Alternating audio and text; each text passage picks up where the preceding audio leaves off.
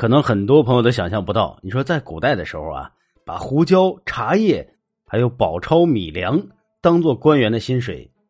这米粮、胡椒还有茶叶，大家都知道什么东西。但是呢，简单说一下宝钞啊，这个宝钞呢，就是古代时期的纸币，即元、明清政府发行的纸币。那有的朋友会说了，那宋朝的时候也发行过纸币啊，不过那会儿呢，它不叫宝钞，它不叫钞吧？啊，宋朝那时候呢，它叫交子。从元朝的时候才开始呢，称为钞。那我们再来说说这个胡椒，它怎么会成为了俸禄的一种呢？明朝的时候有个诗人叫王公。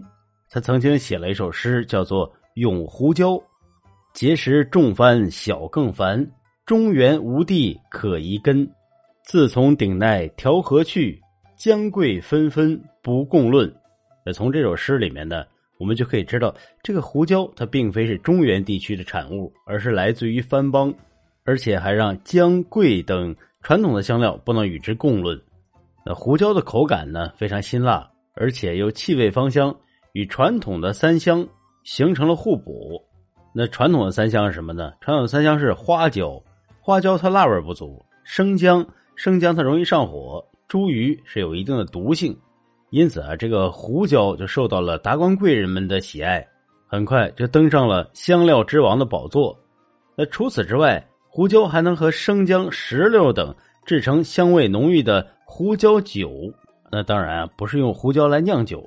那记载当中呢，写的是以好春酒五升，干姜一两，胡椒七十枚，结捣末，好美安石榴五枚，压取汁儿，皆以姜、椒末以及安石榴汁，吸内浊酒中，火暖取温，亦可冷饮，亦可热饮之。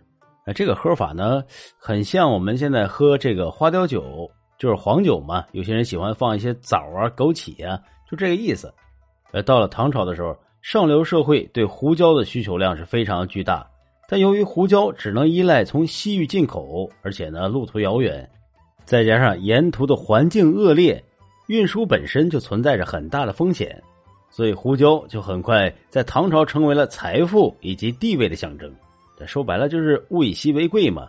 那根据史书记载，唐朝宰相元载被唐代宗抄家的时候。光囤积的胡椒就有八百石之多，那相当于现在的六十四吨左右。那看来这个胡椒啊，在古代的时候应该有很多种吃法，要不然他当饭吃也吃不完呢。啊，咱们来说说这个胡椒啊，它怎么会成为这个俸禄发给官员呢？那这个现象啊，主要是出现在明朝。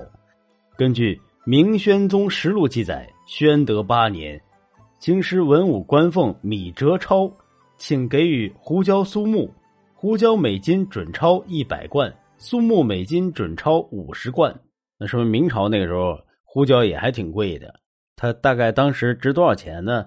那根据郑和翻译之一的马欢所撰的《营牙圣览》中可以知道，苏门答腊岛的胡椒在当地呢是每一百斤的价值呢相当于银一两，而到了明朝境内之后。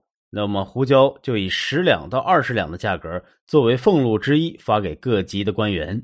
你要说明朝人他也挺会做生意啊，拿着银子出去转一圈，换点胡椒回来，立马身价就翻了十倍。然后把胡椒呢当做俸禄发给官员们，这就很省钱呐。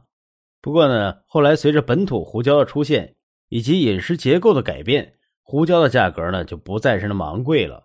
那么在明朝历史上啊，很多东西。都会当做俸禄来发给官员，那胡椒只是其中一种。那么在陕西和甘肃一带呢，囤积了很多各地运来的茶叶，目的呢就是和游牧民族交换马匹。呃，到了正统年间，当地军官的部分俸米改折算成了茶叶。到了景泰元年，南京附近的龙江盐仓存了过多的盐，于是呢，本地的官员他的俸米又改成了盐。到了成化五年，这皇宫的仓库里头啊。堆积了数万发的公史，以及书画、几案、铜锡，可以说乱七八糟，什么都有吧。而上头呢，都是堆积满了灰尘。然后御史呢，就奏请皇上将其中可以用的物品折成了凤钞。